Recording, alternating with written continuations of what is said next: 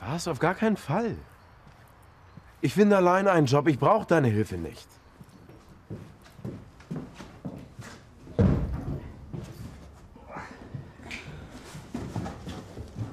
Wohin stellen wir das Regal?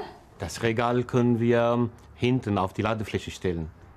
Okay, dann legen wir die Matratzen neben das Regal. Wohin sollen denn die Kisten? Kann da was kaputt gehen? Nein, eigentlich nicht.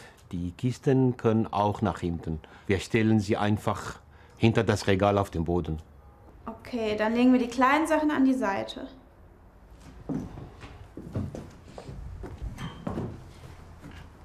Hey, Selma.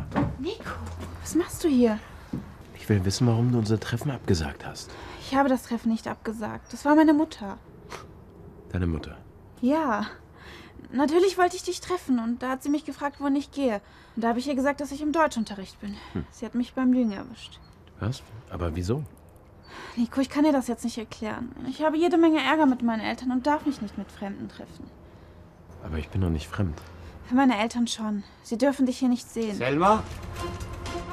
Nein, mein Vater.